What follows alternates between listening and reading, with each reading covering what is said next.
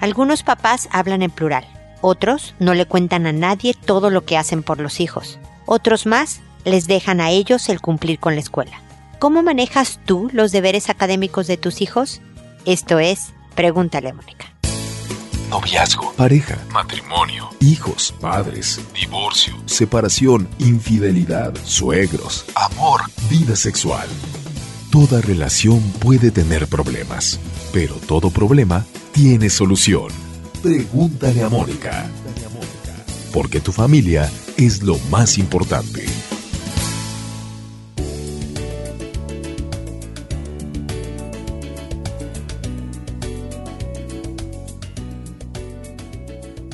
Bienvenidos amigos una vez más a Pregúntale a Mónica. Soy Mónica Bulnes de Lara. Como siempre, feliz de encontrarme con ustedes en este espacio que hablamos de tareas. Yo he hablado, he, he, conversado, platicado informalmente con mujeres y hombres que conozco, generalmente son las mamás, las que dicen cosas como el título de este episodio. Mañana tenemos prueba de historia. Nos fue bien con el examen de geografía. Tenemos que estudiar en matemáticas y hablan en plural. Puede ser nada más una forma de expresión. Definitivamente puede ser que esta mamá así hable y se vaya a su casa y el niño estudie solo matemáticas. Pero da la impresión, y de ahí el título del episodio, de que estamos haciéndolo en equipo, de que esta responsabilidad es compartida, de que no es solo tuya, hijo. O, peor aún, es mía.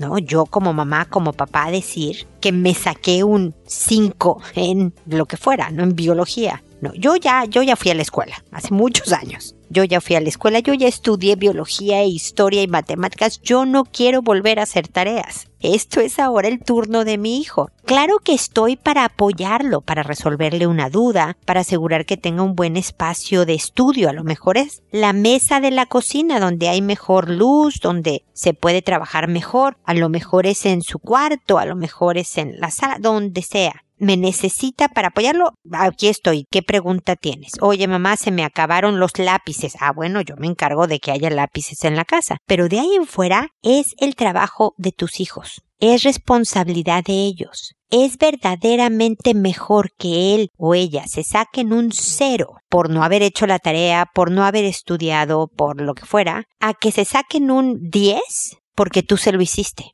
porque entonces el hijo no solo no aprendió la materia vista en clase, sino que sabe que no tiene que esforzarse demasiado porque alguien lo va a ver por mí. Sabe que puede salirse con la suya en cuanto a responsabilidad se refiere haciendo ciertas trampas. Es decir, se aprenden cosas negativas para el resto de la vida. Y luego este niño de nueve, de once, de siete, se vuelve este adolescente, se vuelve este universitario, se vuelve este hombre que va a la oficina y así maneja sus responsabilidades, encargándoselas a otro, echándoselas a otro las culpas. ¿Cuántas veces un hijo no ha dicho en nuestra vida, mamá, yo no hice la tarea porque tú no me recordaste? Esa es una señal de alerta de que estoy haciendo mal el trabajo, porque no debo ser yo la que le recuerde a mi hijo que tiene tarea pero también es un buen momento para preguntarme cuáles son las motivaciones que me llevan a hacer tanto por mis hijos. Quiero que sea el hijo exitoso y me engaño pensando que yo haciéndolo por él lo va a hacer exitoso. ¿Habla bien de mí? El decirle a la gente, fíjate que mi hijo se saca puras calificaciones máximas, ¿no? Cuando sé en el fondo que no son las de él, son las nuestras, si acaso, ¿ok? Entonces es bien importante el preguntarte por qué lo haces y después empezar a soltar. Si ya lo haces, si tus hijos ya hacen la tarea por ellos mismos, te felicito, no necesitas escuchar esto. Pero la verdad es siempre bueno estarnos revisando y empezar a soltar. En primero de primaria, es bueno que los papás nos sentemos con los hijos y a un lado decirle, mira, empieza por lo más difícil o aburrido, saca todos tus útiles, tu libreta de tareas para que nada te falte y vas, no sé, marcando la tarea que ya hiciste, bla, bla, bla, bla, bla, bla. En segundo de primaria, ya estás no sentada al lado de él diciéndole más o menos cuál es el mejor horario para ti de trabajar, él debe de encontrar su mejor momento. Hay niños que hacen la tarea de un tirón, hay otros que necesitan intermedios donde hay un poco de juego y luego retomar la siguiente tarea, varía en cada niño. Y ya para tercero de primaria, ya no necesitas estar al lado de tu hijo, salvo que tenga una duda que tú necesites resolver. Aprendamos a dejarles a los hijos la responsabilidad que de verdad los va a preparar para el mundo adulto, no por la materia misma, no por lo que diga ciencias o matemáticas o lenguaje, sino por sentirse capaces, por saber que la calificación que me saqué, buena, regular o mala, es mía y yo sabré si me debo de esforzar más y cómo aprender a hacer esto de sacarme mejores notas para mi futuro. Ese es el trabajo general que debemos de hacer por los hijos y no tanto el de realmente sentarme yo a agarrar el lápiz y empezar a escribir la tarea que es de mi hijo. Espero que el comentario inicial les sea de utilidad. Ya saben que cualquier consulta específica sobre este tema u otros me pueden escribir. Acuérdense que lo deben de hacer a través de la página www.preguntaleamónica.com donde están no solo todos los episodios de Pregúntale a Mónica, sino videos, las redes sociales en donde me pueden seguir si gustan, algunos artículos, etcétera, etcétera. ¿Ok? Así que espero que sigamos ahí en contacto.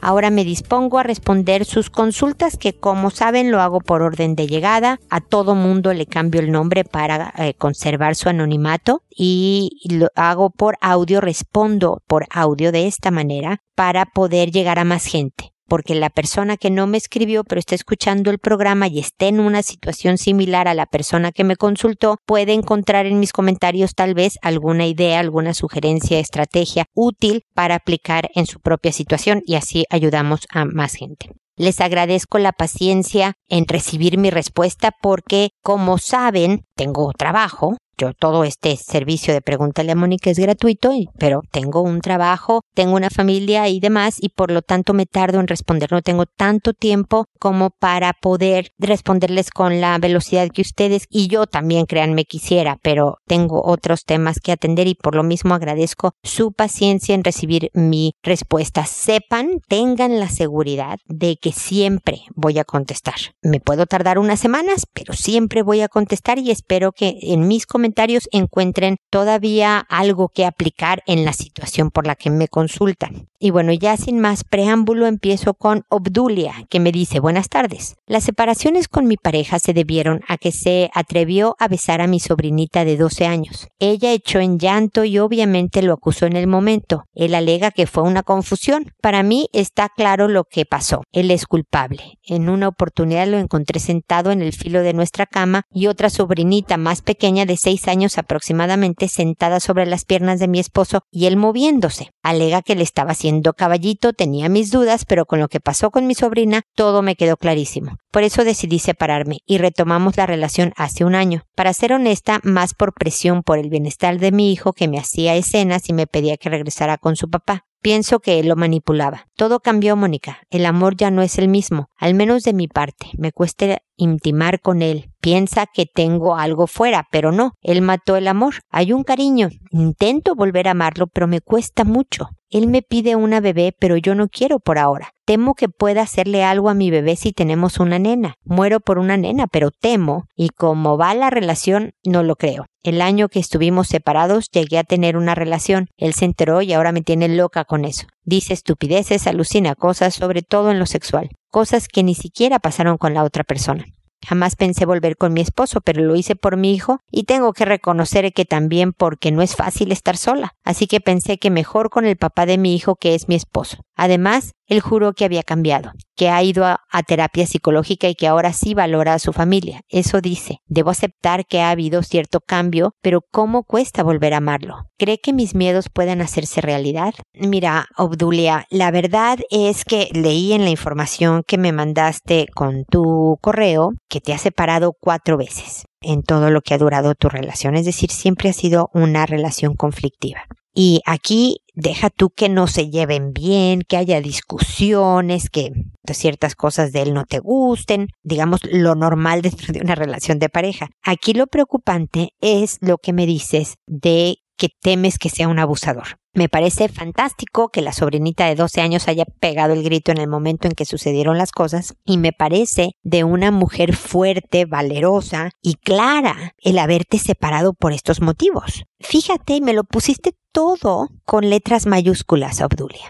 Temo que pueda hacerle algo a mi bebé si tenemos una nena. Nadie debería de estar con una pareja, hombre o mujer, en donde hay temor, miedo porque me pegue, porque abuse de mis hijos. Es una cosa demasiado seria como para no tomarla en cuenta, Obdulia. Si tu esposo, si tu pareja es un pedófilo, si abusa sexualmente de menores, si ese es su perfil, no lo sé por las dos escenas que me dices, yo no podría asegurar que lo es, pero si lo fuera, no hay terapia psicológica que le ayude a evitarlo. No se cura, Obdulia, no se sabe ahorita de ninguna cura. Los pedófilos suelen seguir atacando en cuanto ven una oportunidad. Te repito, yo no sé si tu pareja lo sea, pero tú tienes la duda de que abuse de menores. Y esa es una señal de alerta lo suficientemente fuerte para mí como para no estar con alguien así, me atrevería a decir, Obdulia. Yo sé que tu hijo quiere a su papá en casa. No creo que sea manipulado por el papá. La verdad es que todos los hijos quieren a sus papás juntos. Pero también sé que los hijos quieren a sus papás juntos y en paz, contentos de estar. Entonces aquí era de que si ibas a volver con él, echarle todas las ganas para hacerle una pareja unida, cercana, cariñosa, respetuosa, o mejor no volver. Pero en toda esta receta, Obdulia, está el factor del abuso que yo no puedo pasar por alto. La verdad es que independientemente de que no tengas una niña, no te vuelvas a embarazar, no tengas una hija, aquí tienes sobrinas en las que un depredador, un hombre que puede aprovecharse de ellas, estaría presente. Imagínate lo que es estar en una reunión social para tu sobrinita de 12 viendo que tu pareja está ahí viendo el hombre que la asustó de tal manera por haberla besado que tuvo que correr a pedir ayuda. ¿Me explico? No ha habido un caso claro, una denuncia clara de un abuso sexual mayor que el beso de lo que me mencionas, pero a ti te suena sospechoso todo esto, que eres quien lo conoce y quien convive con él. Tú evalúa, Obdulia. Tú evalúa si de veras da espacio para que de verdad a la hora de despedirse él hubiera querido darle un beso en el cachete y se lo dio en la boca sin querer.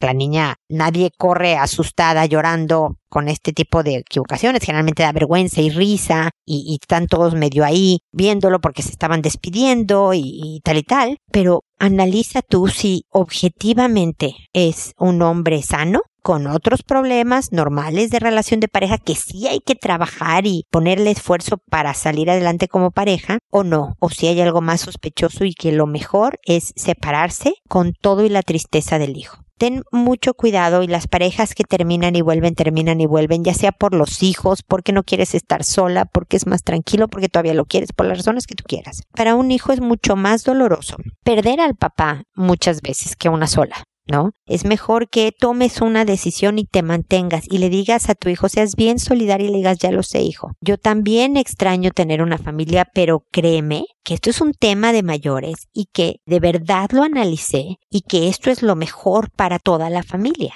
Yo sé que tal vez ahorita no lo entiendas, hijo, pero espero que confíes en mi criterio pues no, mamá, no confío en que tú sepas lo que estás haciendo. Pues qué pena me da, hijo. Tal vez algún día suceda, tal vez no. Pero yo tengo que tomar las decisiones que debo de tomar por el bien de todos. Y si te ves segura y si te ve firme y si te ve tranquila en esta decisión, el hijo va a pensar que tal vez tienes razón, tomaste una decisión bien pensada, no fácil, no alegre, que tú también sufres, pero que había que tomarse. Independientemente de que no les des las razones específicas, no, mi amor, es que nos separamos porque yo creo que tu papá, fíjate que es, no le des, es demasiada carga para un hijo tener esta información sobre sus padres, ¿ok?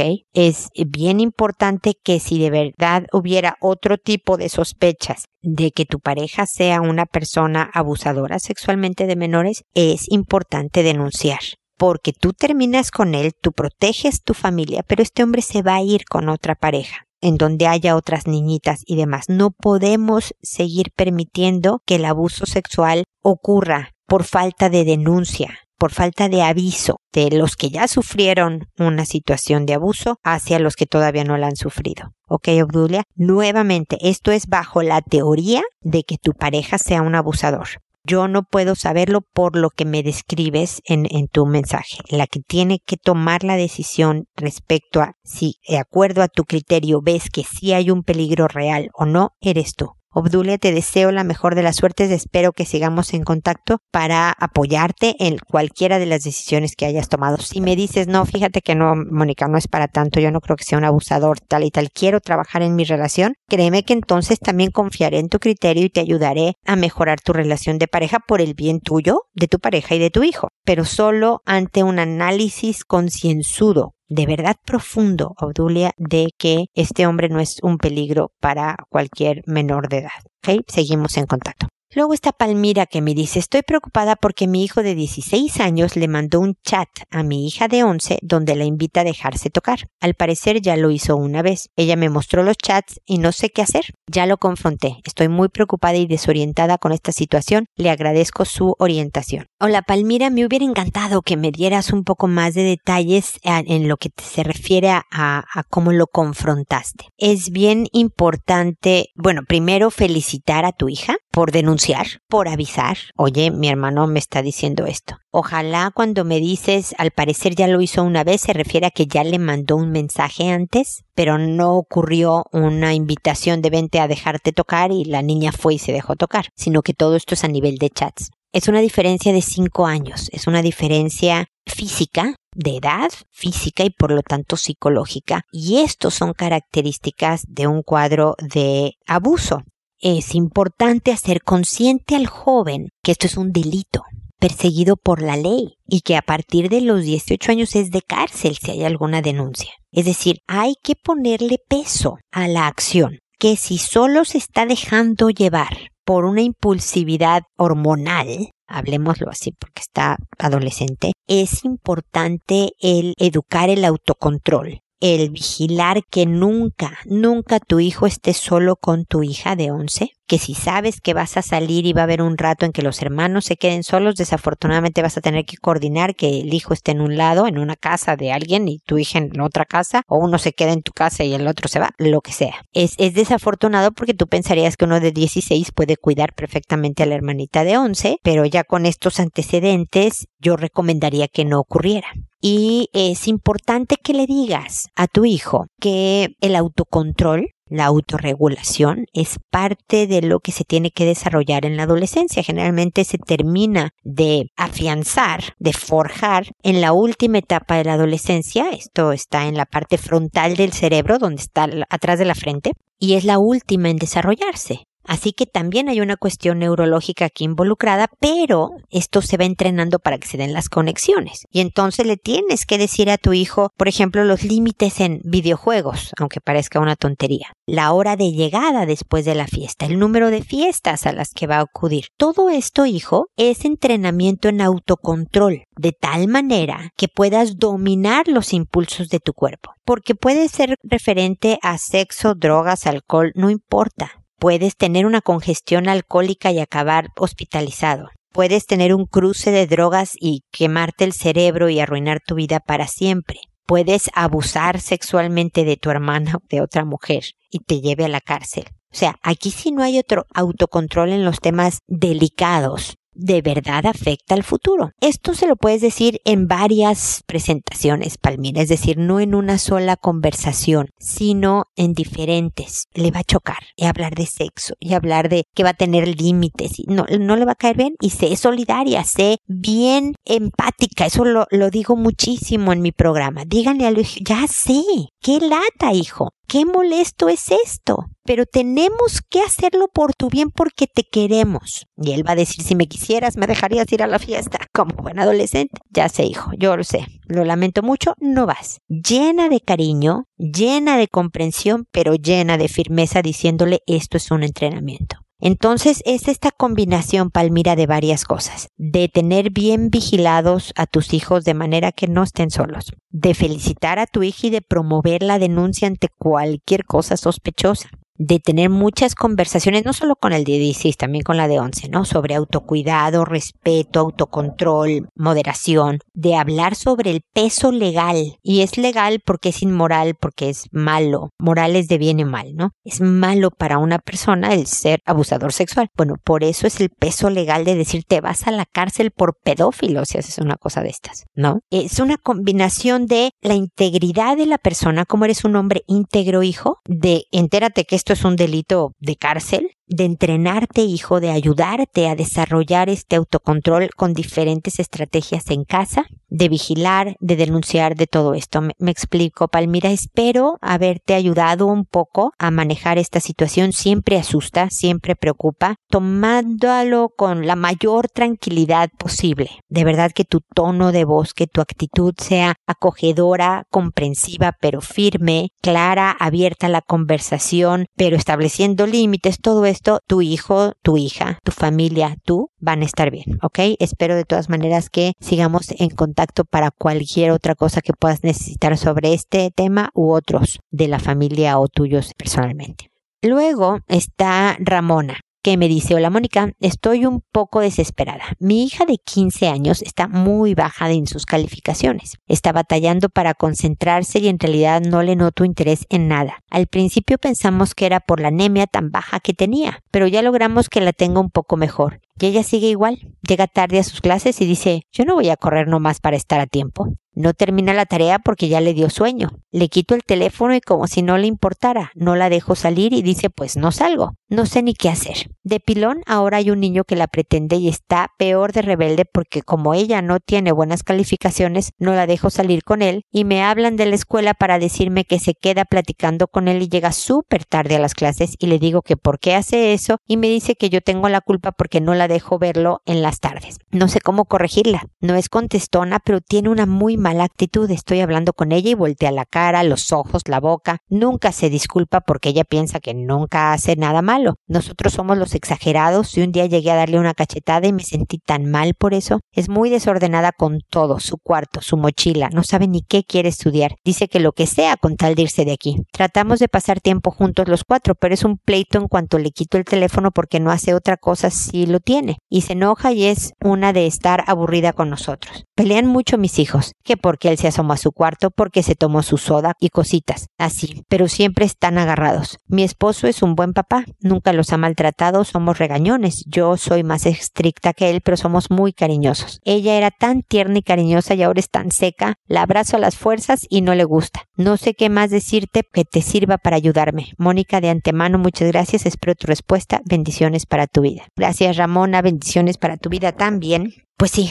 hay adolescentes que son más fáciles que otros. Tu hija a los 15 tiene, que es el pic, entre los 13 y los 15 es el pic de la adolescencia, de lo difícil. Cuando se quieren poner difíciles, es ahí, es en esa edad y lo logran de muchas maneras. La verdad es que lo primero que te recomendaría, Ramona, es que hay que bajar el nivel de regaños en la casa, de nos, de ya ves cómo está tu cuarto, pero cómo se te ocurre llegar tan tarde, de, recriminaciones, de que, aunque tengas toda la razón, Ramona, aunque su cuarto esté patas para arriba, aunque te haya hecho una cara, porque un hijo enojado no escucha, tú lo has visto, ¿no? Tú tienes la culpa, mamá. A mí, ¿para qué me esfuerzo si ni vale la pena ahí? La verdad es que aquí se ha mostrado algo de interés, por lo menos en el niñito este. Ya tenemos un logro de interés, no está por completo plana, eso es preocupante que ni siquiera le interesara el sexo opuesto, los deportes, el programa de televisión que más le gusta. Claro que como papá uno quiere que solo le interese el colegio, los estudios, ¿no? Que claro salga y tenga una vida social, pero que sí se preocupe por lo que es el tema de este programa, ¿no? Las responsabilidades académicas. Pero vámonos por partes. No podemos brincar a que de repente esté yendo a clases tomando apuntes y estudiando desde donde estás ahora, Ramona. Entonces, mi primera petición, si quieres entrarle a mi estrategia que te propongo, es que veas la manera en reducir los reclamos, los regaños, los nos en la casa que le corrijas solo lo que sea de verdad esencial corregir. Si puedes cerrar la puerta de su cuarto para no ver el desorden. Si puedes no meterte en su mochila porque ya tiene 15 años, ya no deberías de meterte en, tu, en su mochila. Déjalo tranquilo todo este tema para que se haga un poco más agradable el día. Si quieres ponerte a platicar con ella, no le preguntes sobre la suya en este momento porque luego lo sienten como un interrogatorio para saber en qué está. Cuéntale algo de tu día. Ay, no sabes qué difícil fue hoy porque me pasó esto y esto en la calle, hija. Estaba bien preocupada, no sé qué. ¿Tú cómo la ves? ¿Me debí de haber hecho tal? Ah, pregúntale su opinión de cosas. Hazla partícipe un poco. Si te dice, ay, yo no tengo idea, mamá. Ah, pues sí, fíjate que yo tampoco supe si hice bien, pero bueno, así lo manejé. Y se acabó la conversación nada de que yo estoy tratando de platicar contigo y tú mira cómo me contestas y nada de ese tipo de cosas por el momento trae al niño a tu casa. La verdad es que ahorita lo mejor es que lo vea en tu casa si no quieres dejarla salir con él, perfecto, por las calificaciones, por las contestadas, tampoco la vamos a llenar de privilegios, pero que pueda venir a platicar aquí en la casa donde tú puedas ver al niño, veas qué tipo de elemento es, que ella sienta que algo sí le está funcionando en su vida y créeme que a veces el niñito es la mejor motivación para empezar a echarle ganas a la escuela. También necesitamos esperar un poco de tiempo a que la intensidad de la adolescencia sea menos fuerte, ¿ok? Entonces, trata esto por ahora. Vámonos paso a pasito, de a poquito, Ramona, para ver si empieza a mejorar el ambiente creo yo firmemente que cambiando tu reacción ante lo que sucede en la casa Ramona, provocas el cambio en la respuesta de los otros, en este caso tu hija. Está en tu poder la posibilidad de verdad cambiar la dinámica y que ya no sea tantas correcciones. ¿Me explico? De la tarea, del correr para llegar a. Ahorita deja un poco el tema en paz, porque las reclamos y los regaños y los castigos, como ves, no están funcionando. Y otro de mis grandes frases es, Ramona, es esta de solo haz lo que funciona lo que me has dicho hasta ahora no está funcionando, bueno, vámonos por partes para tratar de hacer cosas que sí funcionan, ¿ok? Suerte, paciencia, vas a necesitarla toda. Si quieres escribirme para desahogarte de que cómo es posible que esta niña, aquí estoy para oírte, pero cambiemos un poco el ambiente de la casa de tal manera que, que baje el nivel de queja. Si salen en familia por el momento, déjala en el celular. Ya sé lo que te estoy diciendo. Eso va en contra de mis propias reglas, Ramona. Pero lo que quiero es que haya una salida en paz entre los cuatro y que ella diga, ay, por Dios, qué aburrida gente. No importa, tiene 15, pero salió, comimos, nos reímos, nadie corrige a nadie. Involucra a tu esposo en esta estrategia. Ponlo a oír esta respuesta si quieres para que estén como en el mismo canal. De tal manera que veamos qué cambios hay. Aplícalo por lo menos dos semanas y observa. Fíjate que sí repeló menos, no, fíjate que siguió idéntico. Le echo un poquito de más ganas a llegar a tiempo a clases, eh, a ver qué pasa en positivo y en negativo. Ramona, se vale que me digas no hubo ningún cambio para seguir tratando de encontrar la metodología adecuada hecha la medida para tu familia y ver que esta jovencita en esta terrible adolescencia intensa que le está dando empiece a colaborar más para ella, sobre todo para ella y luego para el resto de la familia, ¿ok? Sé que extrañas a tu pequeñita, ya volverá, de verdad vuelven los hijos, así que ten paciencia y, y seguiremos trabajando en esto, ¿ok? Seguimos en contacto. Luego está Sabina que me dice, hola, antes que nada me gustaría agradecer por este espacio. Normalmente no consulto en línea, nunca lo he hecho y mi consulta es en relación a mi hijo y en este momento me encuentro muy, muy preocupada por él. Tiene 12 años, entró a secundaria este año, normalmente ha dado algunos problemas de conducta en su escuela, pero nada serio, y se ha ido corrigiendo con el tiempo. Hace un poco más de una semana lo sorprendí en su cuarto tocando de una manera inapropiada a su primito de 6 años, y eso me asustó muchísimo. Él tenía la mano sobre las partes íntimas de su primito, por sobre el pantalón. Anteriormente, hace muy poco también, creí haberlo visto en una situación similar, pero no le di importancia porque lo vi muy rápido y pensé que tal vez había visto mal pero esta segunda vez lo confirmé, aparte de que él inmediatamente retiró la mano y se puso nervioso. Nunca antes había visto ningún comportamiento extraño en él. Entiendo que a su edad la sexualidad empieza a despertar, pero me preocupa muchísimo que tenga un comportamiento abusivo con su primo que solo tiene seis años. Por favor, necesito orientación sobre cómo manejar esta situación. Para mí, esa es una forma de abuso, sobre todo por la diferencia de edad y de tamaño, y necesito que entienda que es una forma de abuso hacia su primo y que eso no se le debe hacer a nadie. No me parece nada normal su comportamiento y me preocupa mucho. Como dije anteriormente, nunca había visto a ningún comportamiento extraño en él. Es un chico muy dulce y cariñoso, lo más grande en mi vida, más aún porque soy mamá soltera. Necesito que él jamás vuelva a hacer una cosa así, no por temor a las consecuencias, sino porque está convencido de que un daño así no se hace con nadie. Por favor, oriénteme qué debo hacer para ayudarlo. Muchas gracias. A ver, Sabina, se nota tu preocupación y tu amor por tu hijo, la impulsividad, la falta de criterio, las hormonas, la incapacidad de medir consecuencias son propias de esta edad. No digo que tu hijo hizo algo normal, porque no lo es. Atacar a un no menor no es buen comportamiento, pero también creo que puede a verse, o sea, no, no se está convirtiendo en un depredador, ese es mi punto, Sabina. Muchos niñitos de esta edad tienen la impulsividad de hacer el impulso, de hacer este tipo de conductas y bajo una buena orientación, una buena formación de, en casa, etcétera, etcétera, este niño aprende la lección que tú le estás queriendo dar, Sabina.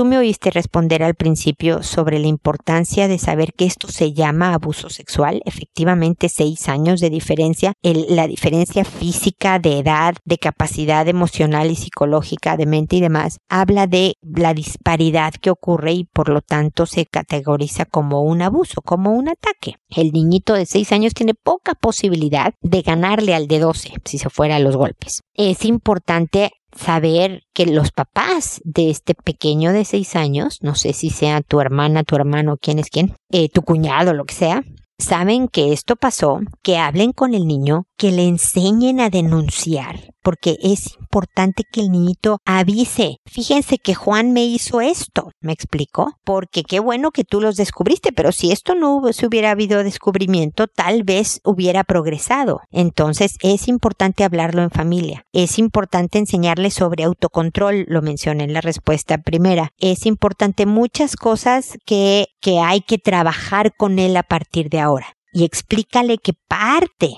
de las restricciones, de las reglas de la casa, de las cosas que va a vivir, es en el desarrollo de esta capacidad de controlarse, de dominarse, a pesar de que tenga un impulso. Y si lo vuelve a sentir, Dile, ven a donde hay adultos, no te quedes solo con el primito porque sabes que a lo mejor tus hormonas te van a traicionar. No confíes en tu cuerpo ahorita que está en este desarrollo, vete a donde sabes que otros te van a detener. Ahí está mi mamá, ahí está mi tía, pues ahí está mi abuelita, no voy a hacer nada. Entonces, protégete, ponte ayudas, muletas, mientras desarrollas las habilidades con la madurez de poder hacerlo a pesar de que estés solo. Me estoy explicando, Sabina, espero que sí. Si no, me escribes, te quejas y te vuelvo a explicar. Pero el punto es que nuevamente sea en varias ocasiones una plática chiquita acá. Aprovecha que vieron un comercial de televisión para decir otra cosa. Recordarle que le dijiste que solo iba a jugar tanto tiempo videojuegos porque es parte de generar autocontrol, autodominio y quitarse cosas que quisiera hacer. Esta, es entrenamiento a la voluntad, etcétera, etcétera y decirle que a la siguiente micro ocasión en que pase algo ligeramente parecido, va a haber consecuencias serias, porque lo que quieres es evitar que se vuelva él un depredador, que llegue a la cárcel, que una serie de cosas, ¿ok? Entonces, nuevamente con tranquilidad, con firmeza, con claridad, puedes ir educando a tu hijo para que este tipo de situaciones no, no vuelvan a ocurrir, ¿ok? Pero también es importante que cuidemos al pequeñín de seis años de lo que pasó en este escenario, ¿ok?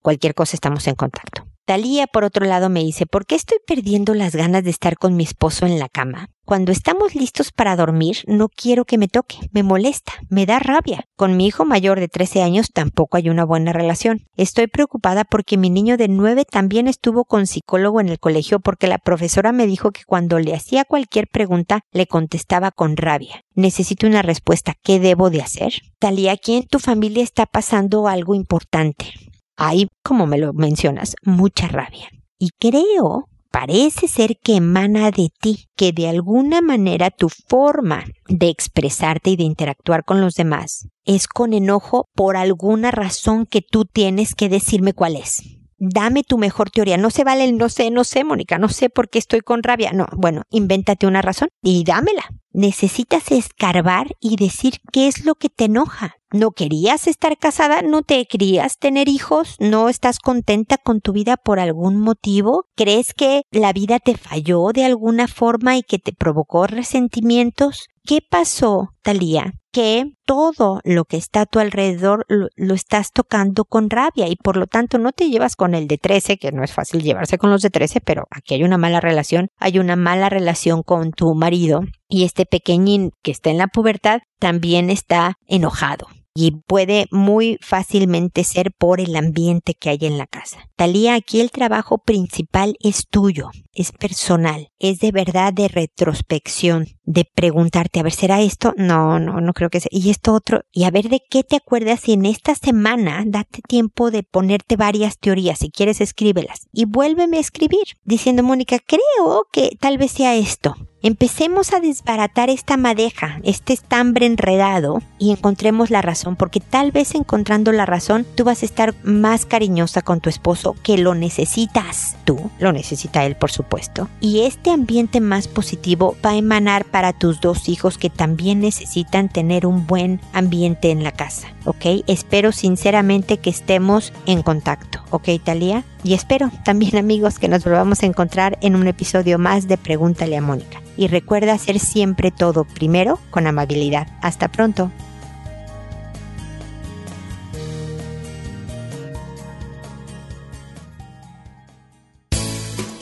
¿Problemas en tus relaciones?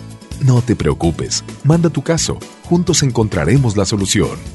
www.preguntaleamónica.com Recuerda que tu familia es lo más importante.